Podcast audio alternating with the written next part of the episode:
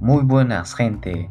Este es el podcast de Mauricio Cabedes Concha y en esta ocasión vamos a entrevistar a una persona muy especial y muy apasionada por su trabajo. Démosle un fuerte aplauso a Frank Alarcón.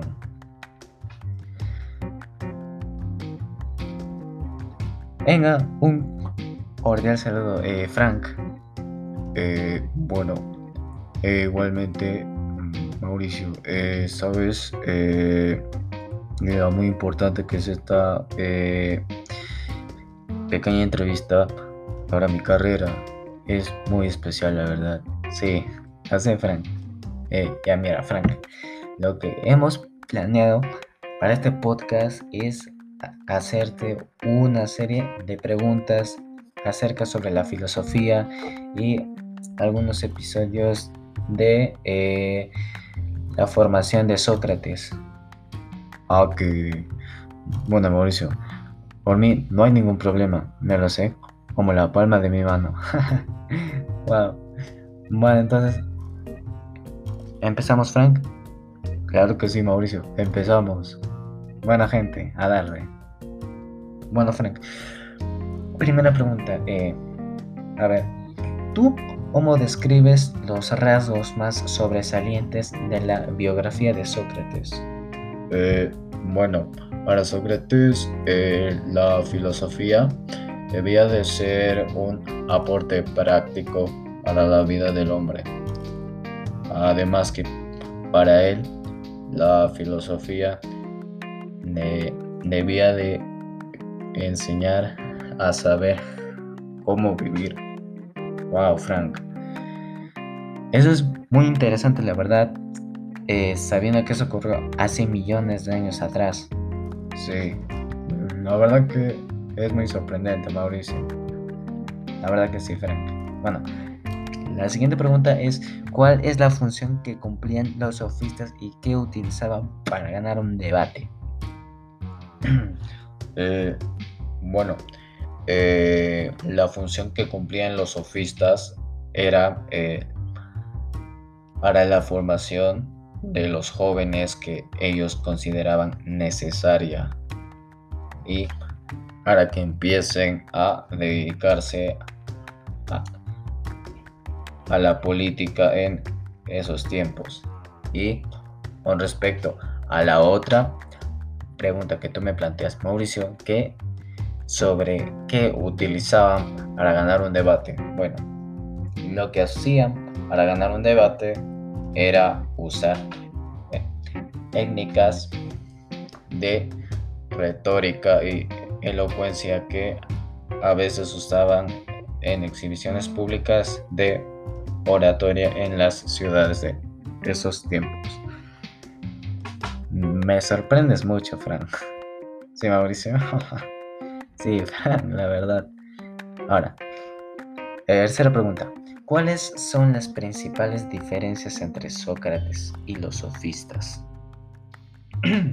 Eh, bueno, la palabra sofista eh, significa algo ambas como decir maestro. Sócrates era eh, sedentario, aunque él usaba el lenguaje, lo hacía en forma de diálogo eh, por oposición al discurso de los sofistas y pues esa era la, la, la principal diferencia entre Sócrates y eh, los sofistas. Wow, Frank. Y yo que recuerdo, Sócrates era uno de los filósofos más enigmáticos de esos tiempos.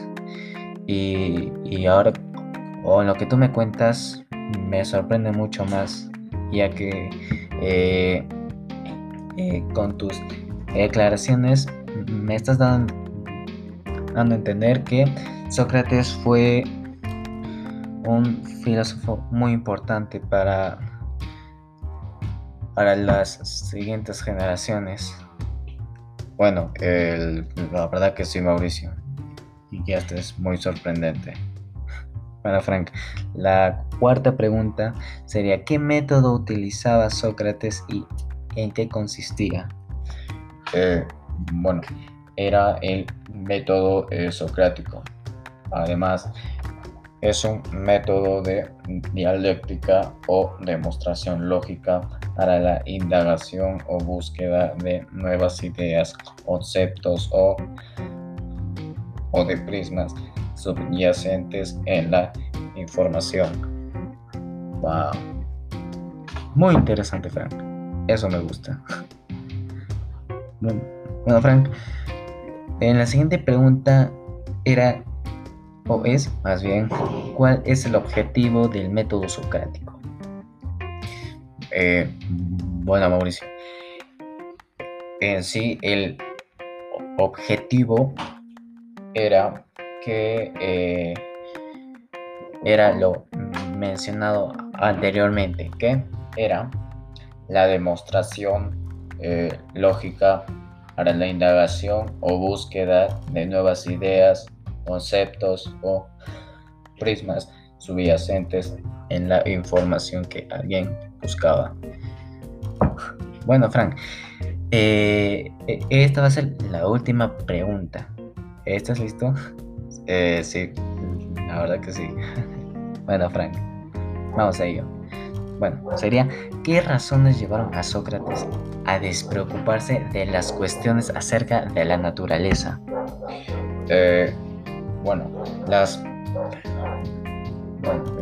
principales razones que llevaron a Sócrates a despreocuparse de las cuestiones acerca de la naturaleza eh, fueron la concentración y la avaricia del mismo.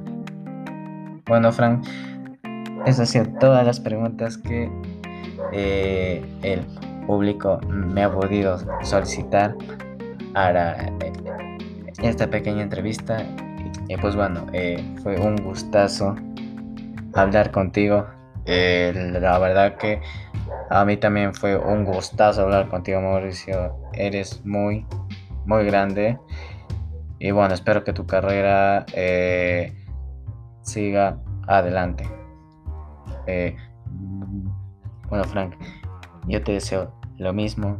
Y pues eso. Bueno, gente, esto ha sido todo. Este ha sido el podcast de Mauricio Cavides Concha y ya nos estaremos viendo hasta la siguiente ocasión. Un fuerte aplauso.